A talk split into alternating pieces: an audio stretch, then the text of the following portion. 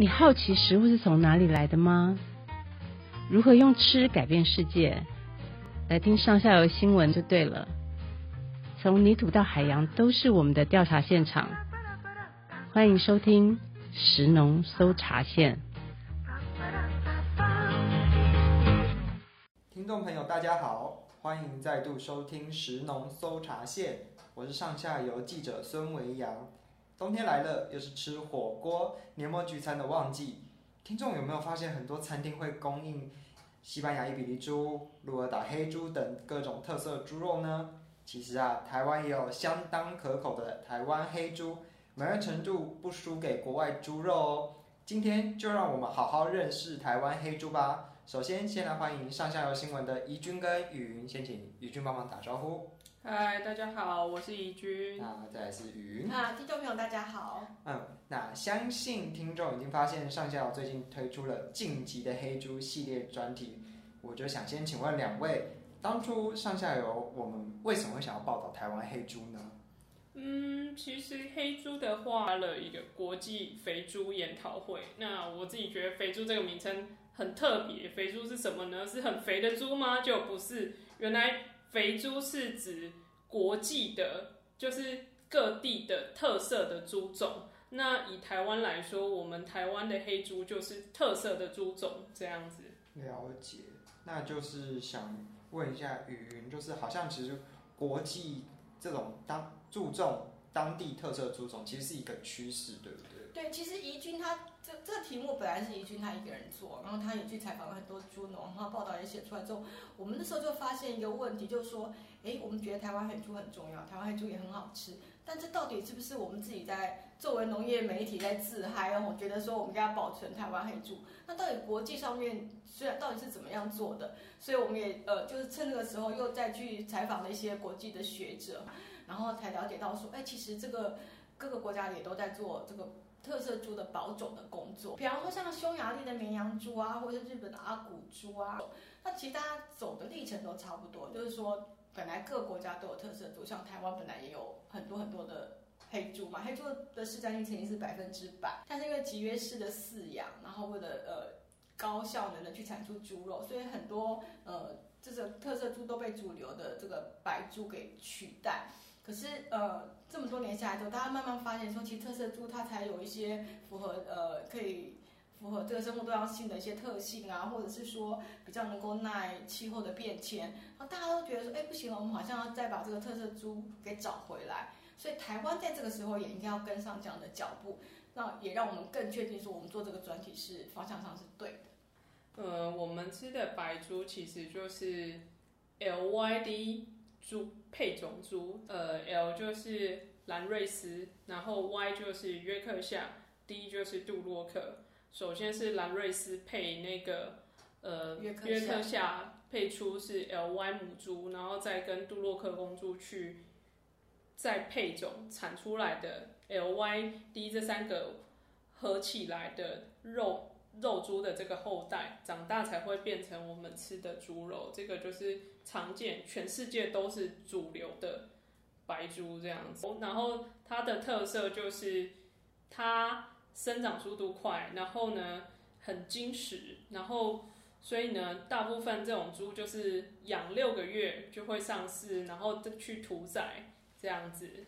所以我们的台湾黑猪跟白肉猪是有什么差别？还是就只是而已？其实是一样，都是 LYD 猪，只是生出来可能有黑的小孩跟白的小孩。哦，当然不是这样，就是是品种上面其实是完全不一样的。像我们台湾的黑猪啊，就根据学者的研究，重点都是从呃，就是先民从中国带过来的。比方说像桃园猪啊、美浓猪，对。然后当然有些品种现在已经没有了，可是因为他们在呃六堆这个地方，就是很。封闭的一个村落去养、去饲养它们，所以也就很意外的把这些品种给保留下来。嗯，了解。那我有时候会看到所谓的黑毛猪，那那个又是什么呢？那黑毛猪呢，就是只是说它的外面的这一层毛是黑色的。大家不要看到黑色的猪就以为是台湾本土黑猪，其实因为我们台湾也有养一些呃所谓洋黑猪，对。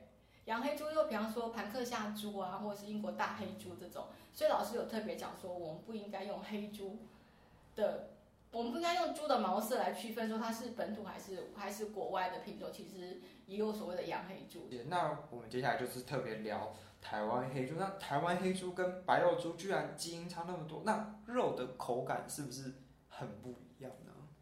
嗯，肉的口感对，确实是不太一样。嗯、呃，以黑猪来说的话，我们刚刚前面有解释到嘛，其实白猪大部分是养六个月就会上市，但是事实上，呃，黑猪的话，它饲养时间是非常久的。我们在访问的过程中，有养十三个月的，也有养到十五个月，甚至有的是养到十八个月。就是你看，猪猪可能比比那个白猪多了。半年到一年的时间，所以等于是它的肥育时间是比较长的。那它的肉其实是呃油脂的含量也比较高，整个肉质也是比较软嫩的这样子。可是这样听起来油脂比较多，这些油脂是不是不太健康呢？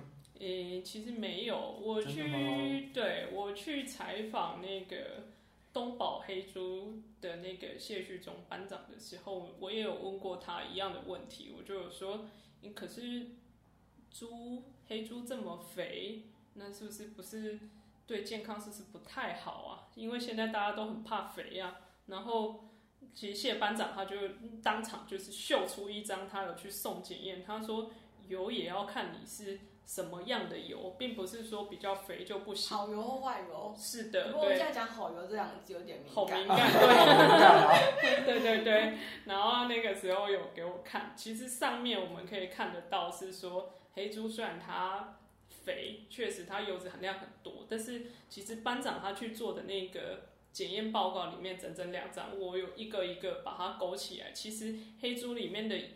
油的话，它主要成分是不饱和脂肪酸，那尤其是我有一些甚至是我们人体无法自行合成的这样子。所以吃了其实是对人体有益的，较不会是大家既定下说好像可能是会有什么造成很严重心血管疾病的这种油脂。对，而且我记得陈志峰老师有补充，就是说很多人呃买了黑猪肉，可是还是把那个脂肪的部分就。就就不要吃，丢弃掉，对不对？但是因为它的脂肪够多，所以其实也那个油花其实也渗到了瘦肉里面去。这就是为什么刚刚就像李军说，为什么黑猪肉黑猪肉吃起来特别的软嫩，就是因为它的油花分布其实都在这个肌肉里面了。哇，如果台湾的卤肉饭啊、东坡肉这些猪肉料理都用台湾黑猪做的话，一定很好吃。那怡君好像也有去跟一些厨师讨教一下，他们。好像也认为台湾黑猪做成料理有它的特色在，对不对？是，哎、欸，我先补充一下，前面就是，诶、油脂的这一些，其实国内目前还没有肉品的土体评鉴，但是我有去采访到一个分切师的时候，他是国内真的很资深，然后他那时候一边切黑猪肉，就一面说，哦，这个猪肉真的是。很不错，他那时候也有特别跟我说，其实像在日本或者是一些国家，土体的分切一个重要的评鉴就是油脂含量、不饱和脂肪酸的含量是一个关键，因为这个就是对人体是有有益的，这件事情很重要。这样，那我自己去采访厨师的过程，我有采访中式的，就是台菜的台菜诗人林奇峰师傅。也有采访那个西餐的那个米其林的米其林得主，对，浩福哥，嗯、就是都坊的那个主厨张浩福。那两位其实都是黑猪肉的爱用者。那林奇峰师傅他在煮黑猪肉的那一天，他示范料理给我们那一天，我真的是蛮感动。他那天就是谢绝所有客人，然后。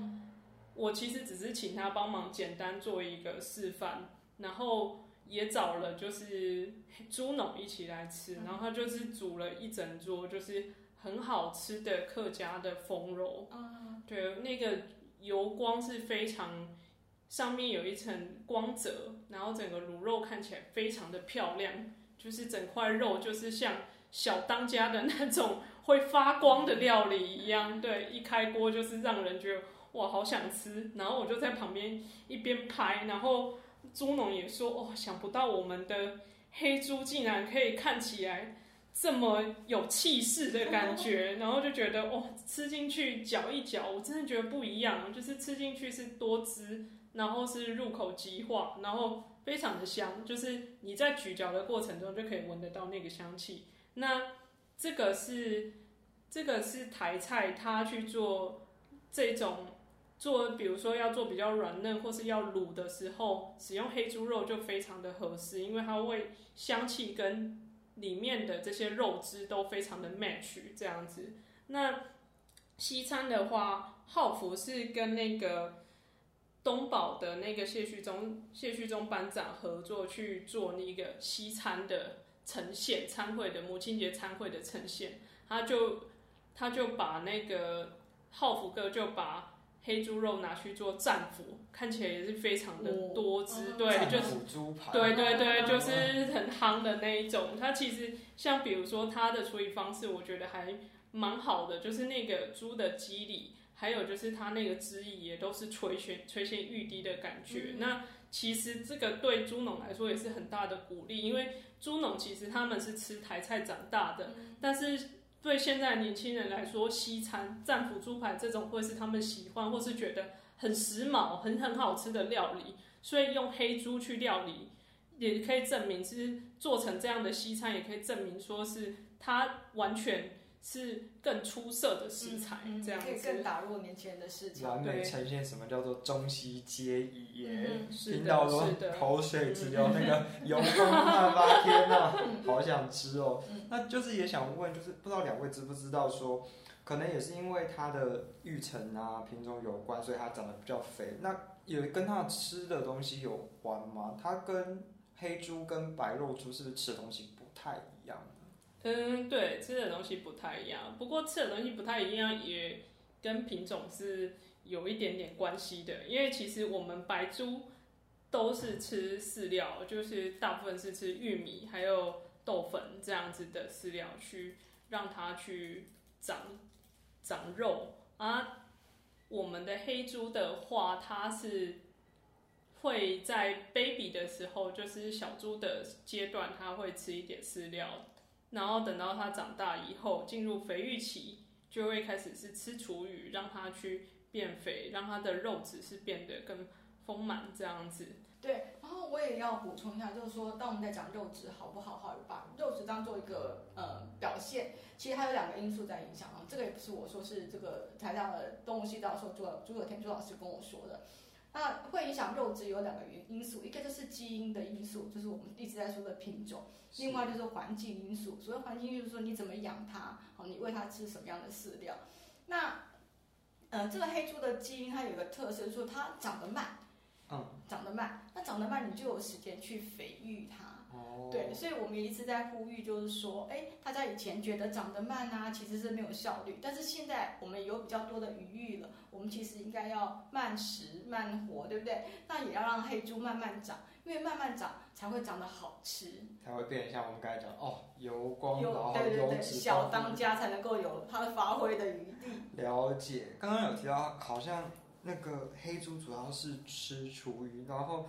我也记得，可能在有些县市，他们会特别把厨余分成堆肥用跟养猪用。所以宜君是不是这种养猪厨余就主要是给黑猪农用？那黑猪农可能，也许我们这种住户的厨余比较少。那最主要他们可能从哪里会取得这些养猪厨余？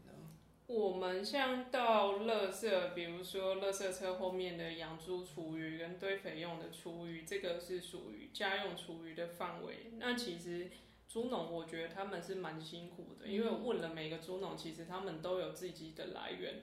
我们有问到一个是屏东的那个猪农，他是真的很辛苦，像他们现在是还要开去，有时候要开去台东的餐厅去把厨余收进来。屏东到台。对，从屏东开 一个南回，然后去载那个厨余，然后，然后就是每一次都这样开车去，然后就这样收一趟回来。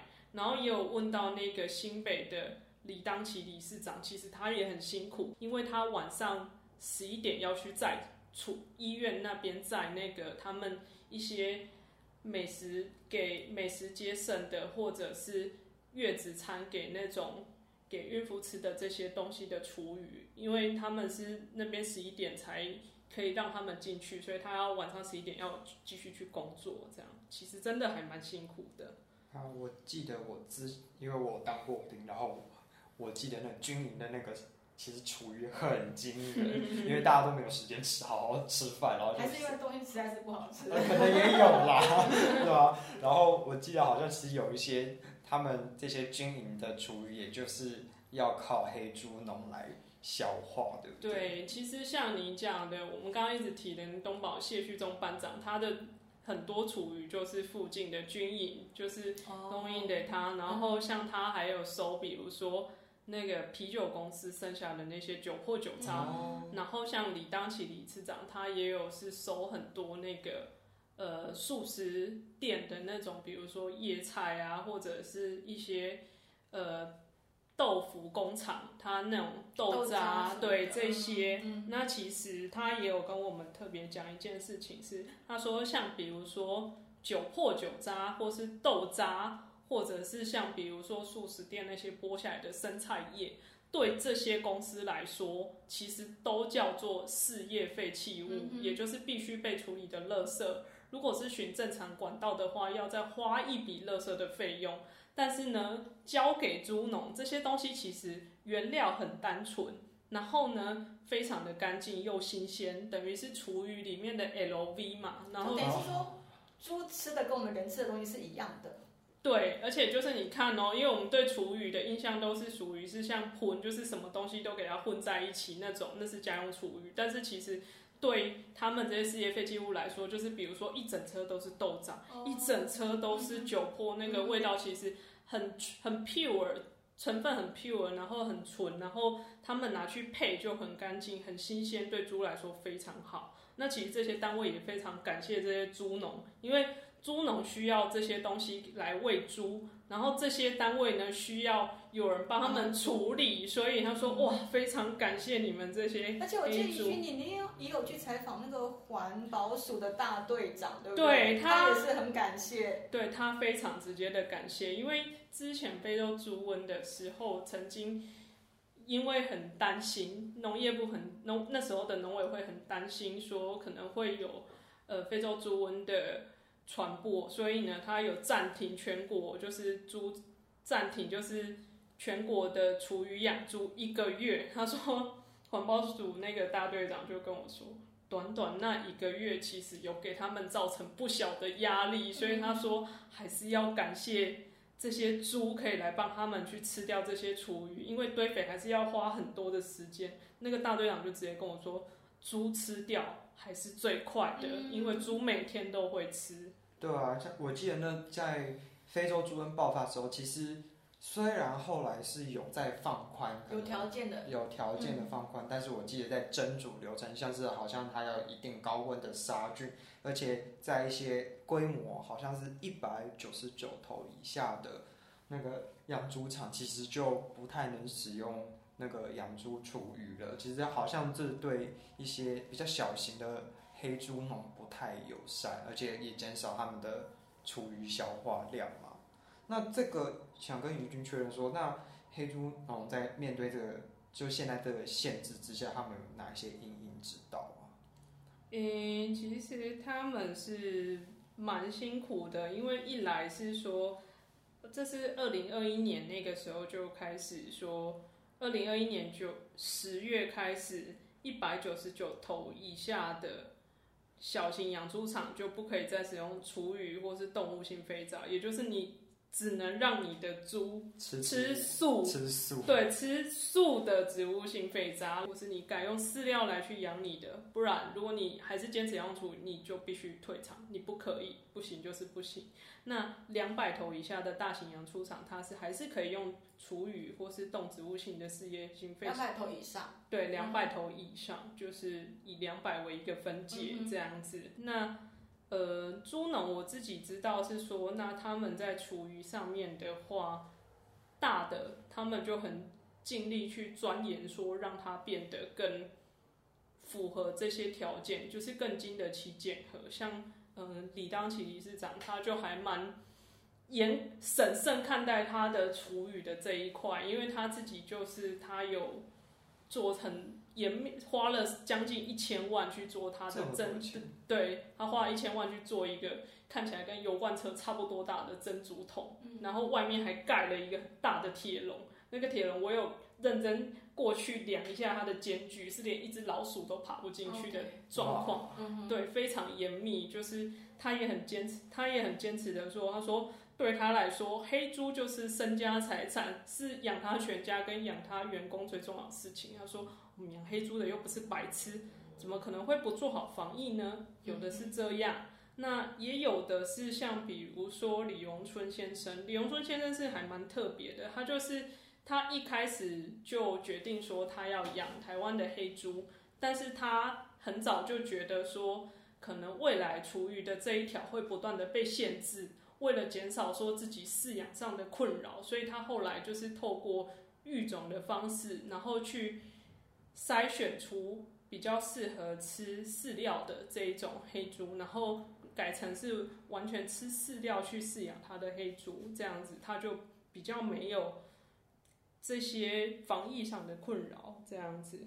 了解，那就是除了像这个厨余，就是有给。黑猪农一些难题之外，还有一个，就像于前面提到，好像现在台湾黑猪的市占率其实就是一直不断在萎缩，而且我想先确认，好像在南部其实要买到黑台湾黑猪比较困难，反而是中北部比较好买，但好像其实最主要饲养的场域是在南部，为什么会有这个有点饲养跟是贩售消费是？对，有点分开的状况。我问了真人的班长，问了徐居正班长，还问了邱宇成班长，就是三位养猪都很久的班长，黑猪班长。然后他们三个就是呢，我一边问前面问了饲料啊，然后问到最后就是开始讲买猪肉的这件事。他说他们三个竟然异口同声说：“哦，南部真的我们在产地是很难买猪肉。”然后我那个时候是非常不能理解，我我自己内心第一个反应是：哈？你们不是养猪的吗？我如果去采访菜农，基本上那个菜农呢，就是蔬菜大富翁。比如说我去采他种小番茄，他大概呢最不缺的水果就是小番茄。所以一样的逻辑套在猪农上，我就觉得我没有办法，我没有办法理解说为什么养猪却买不到自己的 这种黑猪肉，这是什么意思？但是我后来听了他们整个产业的运销模式，我才慢慢理解了，就是。黑猪是一个很标准的、很分工非常明确的一个产业，它就是标准的南猪北运，就是呢，我们屏东的内内部还有内部这一带呢，就是有母猪场，然后呢，把母猪场里面有黑猪，然后把小猪生出来，母猪跟那个杜洛克公猪配种之后呢，生出小的黑猪的肉猪。然后这个黑猪的肉猪呢，它长到一定的天数，接下来再由猪贩，就是他们会有一个猪贩，然后行行内话叫做这些小猪就叫做陪啊，然后这些猪贩就会把这些陪啊，就是卖到北部的肉猪场，然后在肉猪场里面就是呢开始吃厨余，然后让他们呢肥育到足够的体重或是时间，然后再卖出。那为什么会形成这个样子？就是因为第一个。北部的人口多，这个是一个优势，所以它市场大。然后第二个是人口多的地方，产出的厨余也很多。哦、对，所以对，所以对于这些，所以对于这些北部的黑猪的肉猪来说，它的食物来源取得比较方便。所以呢，这些黑猪的肉猪都集中在中北部。但是这也形成一个问题是，就是所有的市场比较容易看得到黑猪。肉摊的地方都集中在中北部，我们南部也就是产出这些黑猪的源头，反而非常难看到黑猪肉摊。就是像我连说在采访的过程期间，我跟我阿嬷我说：“诶，你不是有一个认识的很久的黑猪肉摊，我们去看看好吗？”我说：“好啊，没问题，我带你去。”结果我们去之后呢，那个黑猪肉摊就说：“哦，拍谁？”我们现他说，因为黑猪越来越少，所以我们现在呢一个礼拜只有两天卖黑猪肉，你们刚好来的今天我是卖白猪，所以就没有，哦、就很就会扑空这样。可是除了这个呃中部跟南部不一样之外，我觉得在北部的状况也有很大的改变。像我妈她是就是跑传统市场，所以我们家都是吃黑猪肉没有问题。可是等到我自己出来有个家庭啊，我开始也要煮饭，可是因为我上班嘛，我就只能去传统哦，我我没有办法去传统市场，我只能去超市，哎。超市其实是买不到黑猪肉的，非常的少。呃，好像有一些加工品，可是你说你要买，比方说你要买一个三层肉的黑猪肉，或者你要买火锅肉片是黑猪肉，应该是不可能。对，其实非常困难的。这样子的话，怡君有发现这个现象吗？是，就是还蛮奇怪，因为那个时候云跟我就是在想说要去超市找看有没有黑猪肉，然后我在那个超市。那边找了非常久，最后在冰箱非常下沉，我几乎够完。对，还有就是那火锅肉片，我几乎是整个脸贴在地上，然后店员还经过说：“请问你需要什么帮助吗？” 我说：“没有，我在找黑猪肉。”这样子好不容易找到，就那两样。嗯，然后整个冷冻柜、生鲜柜全部找过，就只有那两样。对，可是不只是这样子，怡君其实也采访了全联跟家乐福，他们怎么说？他们都直接讲了一句很明确的话说，说黑猪的数量太少，饲养就是比较少，所以对他们来说，开发不稳定吗？呃，一来是量没有足够到说，因为他们是很大的店，所以量没有足够到说他们可以全部铺货。然后第二个是对他们来说量这么少，连开发加工品也会是打成一个问号，因为量真的。不见得会是够的这样子，所以就代表说他们没有办法有足量供应，所以可能就没有办法，对，这样没有办法上。了解。那除了这种销售上的困境之外，好像其实在更源头这种台湾黑猪的种源保存，其实有遇到一些难关。不知道两位有没有这方面有没有一些有观察到这个现象？嗯。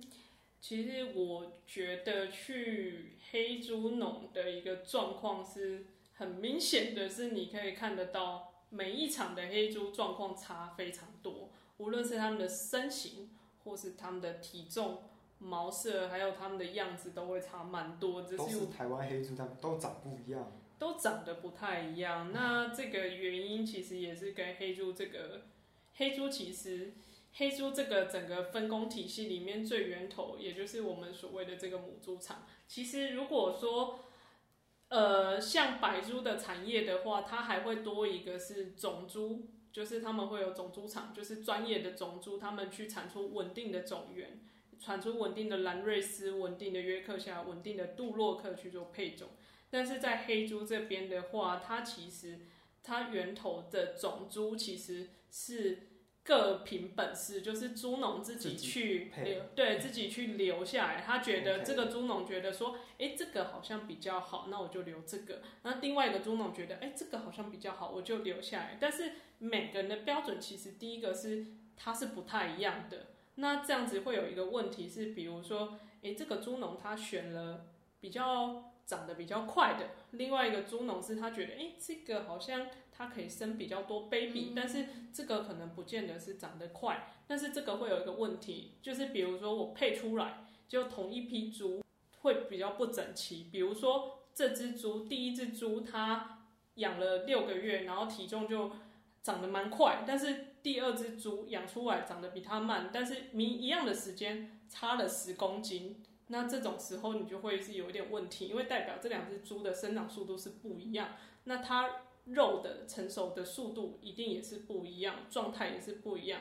但是你这样子去把它们同时把它，比如说同时养到一样的时间，我就把它送去屠宰了。那这个也会有问题是，那这个肉到底好不好？就每一个状况是不均匀的嘛？对。那对消费者来说，会有一个问题是，比如说，哎、欸，我觉得我今天吃到猪肉不错，好棒哦。那我现在再去吃，我又会觉得。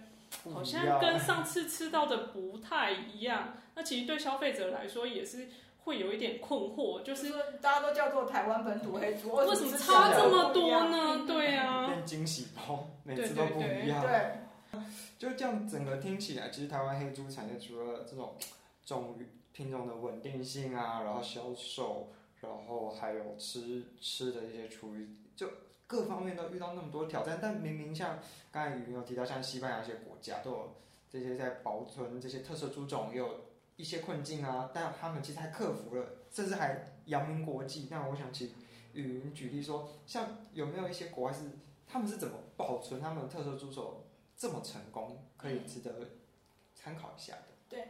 嗯，其实我觉得请国家的力量其实还蛮重要，就是以西班牙来说，就西班牙政府其实全力挺黑猪的，真的哦。对，然后他们有很多严格的规范，比方说我们大家都知道，西班牙的伊比利猪是吃象食，可是对大家都知道嘛，可是其实象食呃数量也不是那么多哈。这个老我其实老老师跟我讲说，整个这个黑猪啊，它一天要吃大概六到十公斤的橡实。然后你要把它肥育成功的话，大概需要一吨的橡石。一吨橡石是多少量呢？大概就是两三公顷的橡木林才够一只伊比利猪肥育。我相信他们没有那么多橡树林。对，所以他们每年都会去评估，说我今年有多少橡石，然后我再反过来回推说，那我多少的伊比利猪可以吃橡石？那其他黑其他吃不到橡石怎么办？没关系，你还有什么紫花木树，你还有其他东西可以吃。可是呢？他们也因为吃了不同的食物，所以肉的品质不一样。他们有非常非常严格的分级，对对，分级有出来。啊，不只是这样子哦，他们的血统也有很明确的标示。比方说，我是百分之百的一比例，或者是我是四分之三血统，我是二分之一血统。那我不同的血统的纯度，再加上我吃的食物不一样，其实等级是分的非常非常的清楚。那消费者就会觉得有保障。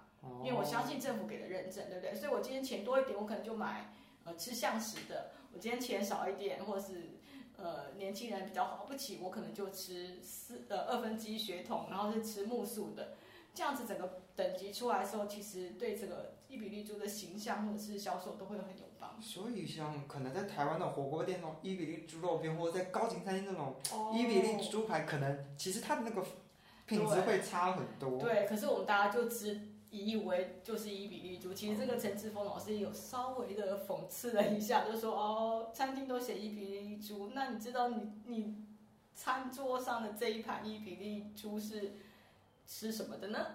那就是鱼好像有听说最贵，其实甚至可以，那一比一猪其实是他们的最高等级，是可以卖到上万块。对，就是你把它做成火腿之后，然后再加上成年成年的火腿，我是在网络上看到有我看到一公斤。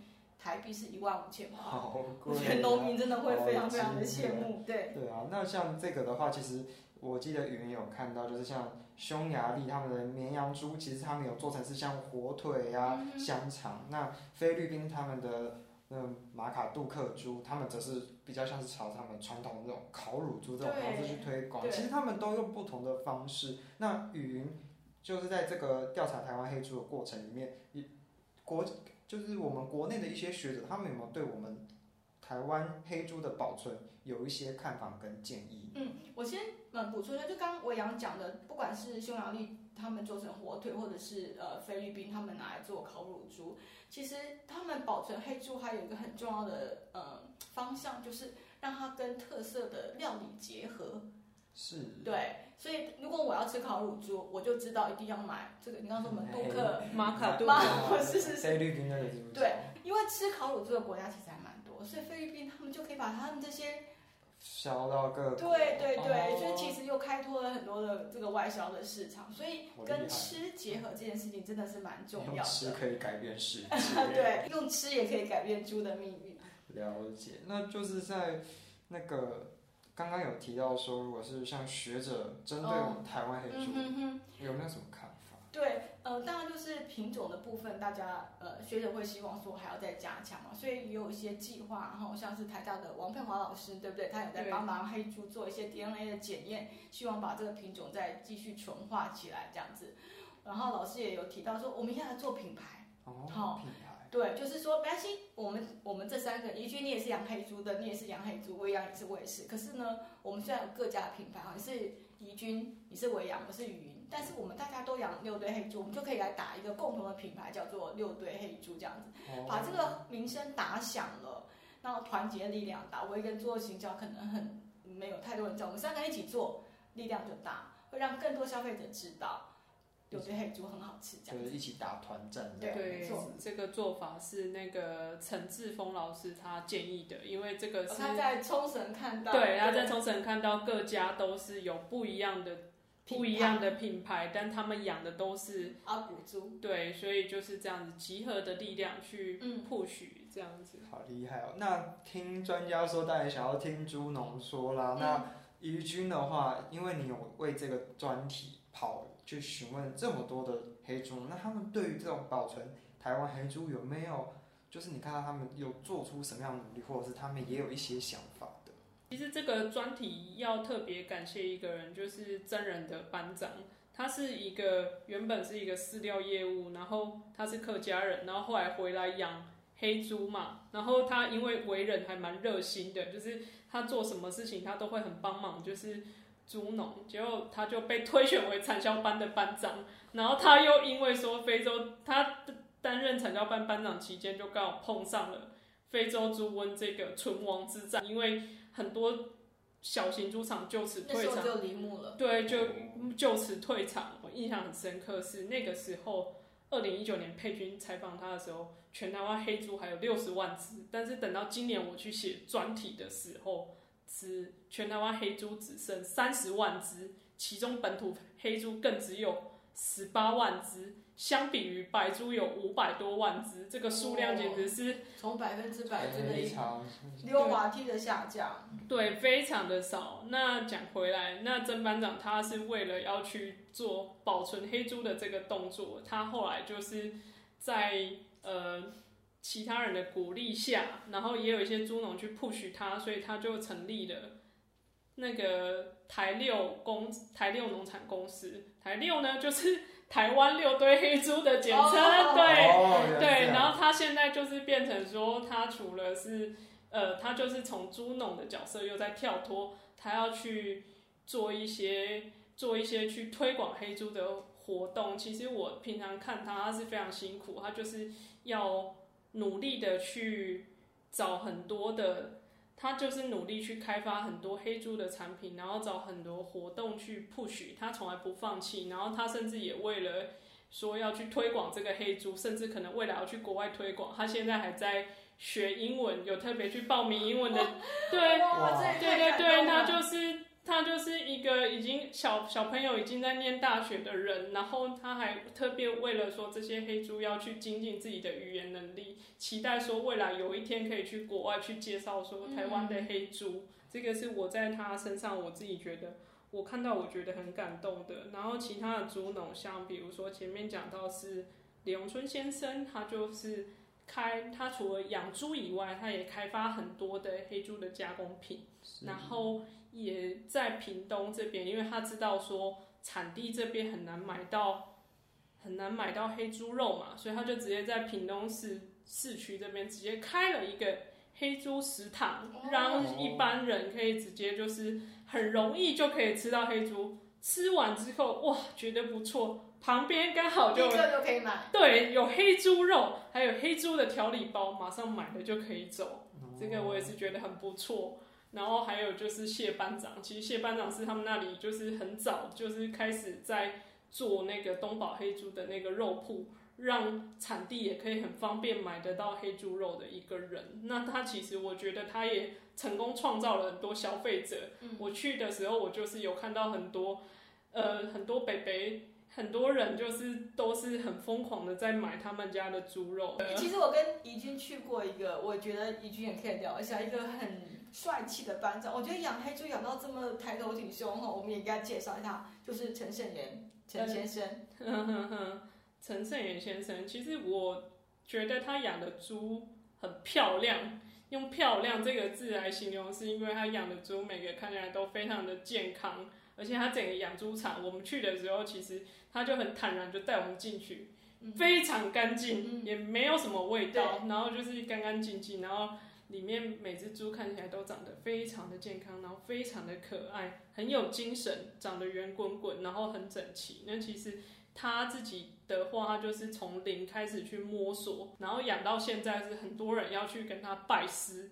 然后呢，他也是很乐于去教别人去把黑猪给养好。那我自己觉得说他养的猪非常可爱。我其实有很多我们专题里面的猪都是拍他，哦、都他们家的。对对对，因为他们家的猪真的是，我觉得我自己觉得说哦，模特儿等级的，非常的好看。对对对对对，而且非常的可爱。只不过我觉得拍猪真的是蛮辛苦的一件事，嗯、因为其实猪小猪是非常害羞的，小猪它看到你就是躲起来哦。对，它觉得你。哦觉得你很陌生，没闻过你的味道，也不知道你是谁。看到你只想你靠近，他就只想躲回妈妈的身边。所以其实拍猪要很有耐心，就是你要在那边蹲很久。他觉得你没有害他，然后你才有可能就是拍得到他们最可爱的时刻。这样子是蛮辛苦的。大家多多看一下那个专题里面各种黑猪宝宝的可爱照片。那刚刚其实怡君有提到说，其实。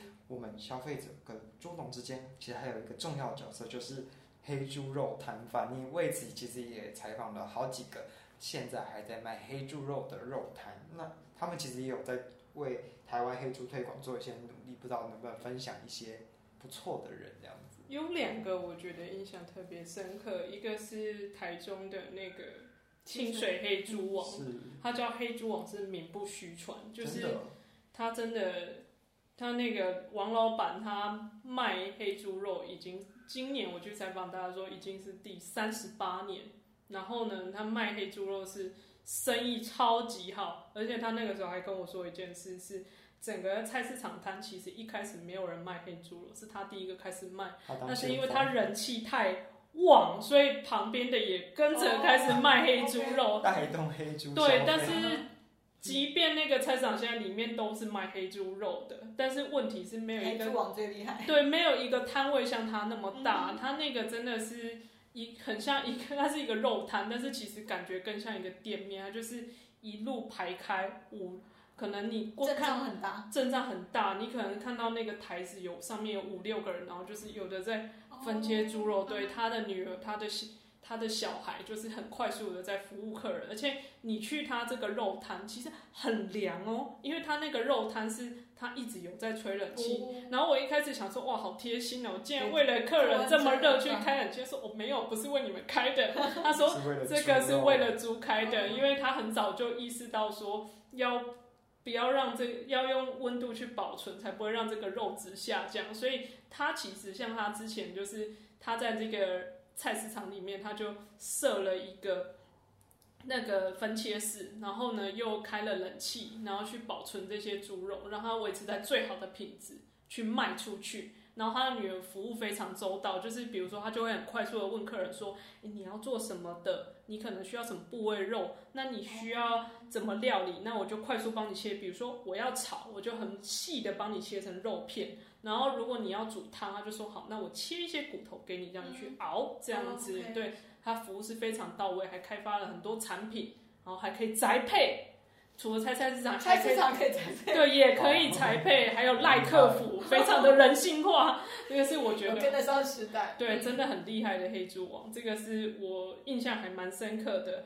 然后另外一个是遇到一个是比较年轻的，就是他们是。比较之前的，就是我们左营这边的那个 CC Butcher，这是两个很年轻的老板，他们从一个小小的菜市场的摊贩去卖本地的黑猪开始。其实他们这个黑猪肉摊给人的感觉是时尚。如果你去看那 Facebook，你感觉到的是时尚，因为其中一个老板他也是摄影师，所以他都会把整个橱窗摆得干干净净，然后价格很透明，然后就是让人家给一种。黑猪肉是很有质感的感觉，那消费者都很喜欢。我那时候去采访他的时候，他是整个菜市场最小的一个肉摊，但是他在这个菜市场摆了一年半以后，非常恭喜他，他接下来这个月也要开一个实体的肉铺，继续来服务大家，因为越来越多人喜欢吃黑猪肉。他瞄准了年比较年轻的客群，看起来是相当成功的，那就是可以看得出来，其实整个。黑猪产业，各位都很想努力延续这个台湾黑猪。那廖鹏为负责这个专题，不知道还有没有什么感触或感想想跟大家分享的？好，诶、其实里面我有访问一个厨师，但没有写进去，很可惜。那这个厨师非常厉害，他是很知名饭店的一间主厨。然后这个厨师从小他不吃白猪肉，他只吃黑猪肉。他在每间饭店工作的时候，他都会很努力想要把黑猪加到菜单。不过很可惜，因为在饭店还有在餐厅工作，还是要看老板脸色。不过不是每个老板都可以让他去做这件事。